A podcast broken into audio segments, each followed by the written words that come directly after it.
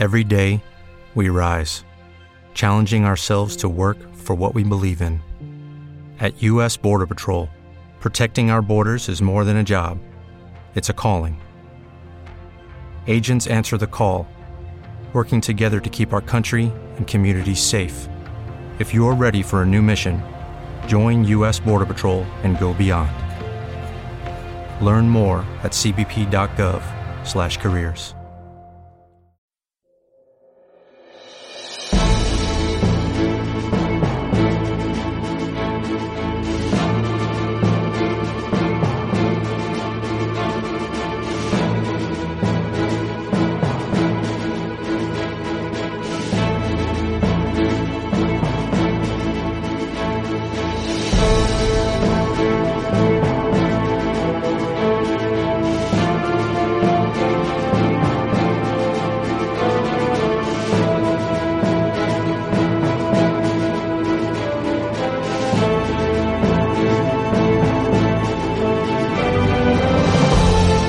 El bosque de Urgen era un lugar horrible para luchar.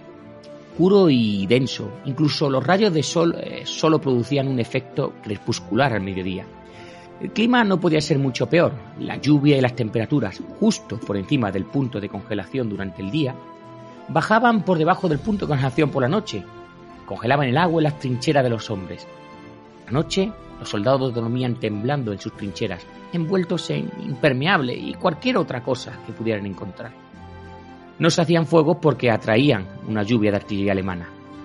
Debido a esa constante lluvia y al frío, muchos de ellos terminaron con hipotermia y pie de trinchera. Los jeeps se atascaban y las botas con cordones eran arrancadas en el barro de los pies de los soldados. El denso bosque hacía casi imposible que cualquiera de los dos bandos ajustara su artillería. Los proyectiles de artillería que estallaban en las copas de los árboles astillaban a ellos y nos bañaban a los soldados con astillas de madera y acero. Aquellos que lucharon allí mantienen, muéstreme un hombre que haya estado en Urgen y si dice que nunca ha tenido miedo, está mintiendo. Robert S. Rush, historiador de, la, sociedad del 22 Regimiento de Infantería.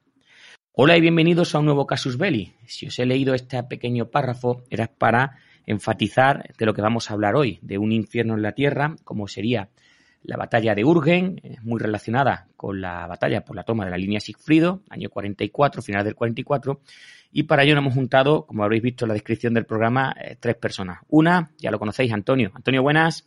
Hola, ¿qué hay? ¿Cómo estamos? Gracias por acompañarnos, como siempre, y por aportar mucho, porque de aquí tú sabes que yo soy el animador, el presentador, pero va a correr por ti acompañar a nuestro invitado de hoy. Ah, Juan, está buenas. Hola, buenas tardes, ¿qué tal? Gracias por venir, Juan, porque Juan, que tenemos aquí, va a venir a hablarnos, bueno, va a venir a hablarnos del bosque de Urgen y de paso nos va a hablar de su libro, El infierno verde, ¿verdad? ¿Correcto? Y os agradezco la invitación para hablar de esto. Porque mm, por esta descripción corresponde con lo que vamos a, hablar hoy, ¿no? De un, como dice el título, de tu libro, El infierno verde, eh, la lucha, la campaña del bosque de Urgen y la lucha por la línea Sigfrido. ¿Fue tan infierno, o así lo vivieron los soldados de ambos bandos, o más de unos que de otros?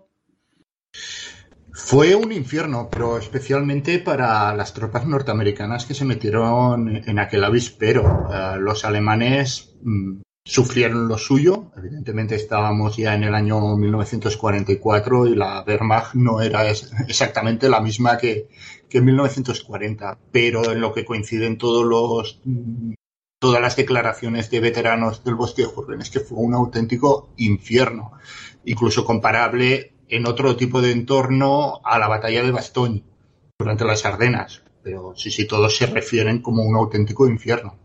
He leído por ahí mientras preparaba, buscaba una cita para empezar, que había algunos que decían, dice, me prometí en aquella fecha no volver a pasar más frío ni más hambre. Decía un, un veterano, se ve que lo tuvieron que pasar bastante, eh, bastante mal, iba a decir un- una barbaridad. ¿Cómo Eh, se llamaba? ¿Escarlata O'Hara? No, no, no, pues podía haber sido, decía un soldado, decía, dice, me prometí en así. aquella trinchera que no volvería ni pasar ni hambre ni frío. Porque efectivamente el, el Estoy frío- viendo la música de fondo ya, ¿eh? Sí, sí, sí, sí. Bueno, Juan, te voy a presentar un segundillo para que la gente vea que estamos con una persona formada, instruida y leída, como dicen por aquí.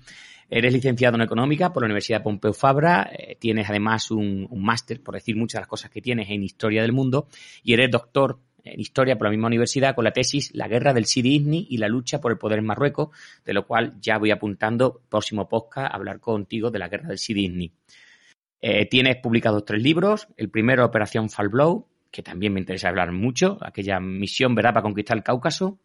Correcto. Luego también tienes un libro eh, este, con el mismo título que tu tesis doctoral, La guerra del Sidini y la lucha por el poder de Marruecos, y este que estamos hablando, de eh, autoeditado por ti, eh, publicado este año, del Infierno Verde. Y, bueno, pues has participado en varias obras colectivas, bastantes artículos académicos, participaciones en congresos, comunicaciones y otros actos, y pues has trabajado para diferentes universidades y actualmente pues impartes clases de secundaria.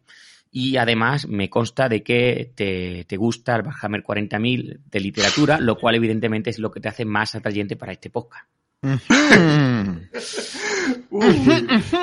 ¿Verdad? Porque mm, ya te he dicho antes de empezar el micro, digo, Juan, ¿qué tropas serían perfectas para este bosque de Urgen? Dije, los primeros y únicos de Tanis. Hombre, claro. Fusiles de Nal y plata pura. Y plata pura. El, ah, emperador de la guerra. Pero también podrían meterse por ahí los regimientos de la Guardia Imperial de Catachán, por ejemplo. Sí, lo que pasa es que si te entras. Bueno, yo para este tipo de cosas siempre cogería orcos. Pero tú coges los orcos para todo. O sea, y, los y los pones en vehículos pintados de rojo. Que Porque corre más. Corre más. Corre más. Pues mira, yo aquí iría más por los tiránidos, por aquello que devoran toda la biomasa y dejan el bosque sin bosque. Sí, me imagino que a, lo mejor que inventó el napal como desfoliante, seguramente a lo mejor estaba en, una de estas divisiones, que ya, que ya hablaremos, pensando, ¿y esta masa no podríamos quitárnosla? Porque cada vez que caía una, bomba, eh, lo decía el texto, dice, astillaba, lanzaba astillas para todo lado y era peor, ¿verdad?, que, un, que una granada de fragmentación, o, al mismo nivel. Sí, sí, y además es curioso lo de las, los proyectiles de artillería que estallaban entre los árboles, porque hay un momento en el, libro que sale un veterano y lo decía, dice, eh, normalmente cuando nos bombardeaban, lo que hace un soldado es tirarse cuerpo a tierra para minimizar la exposición. Pero claro, aquí lo que pasa es que como estallaban en altura y fragmentaban los... ¿Te está gustando este episodio? Hazte fan desde el botón apoyar del podcast de Nivos. Elige tu aportación y podrás escuchar este y el resto de sus episodios extra. Además, ayudarás a su productor a seguir creando contenido con la misma pasión y dedicación.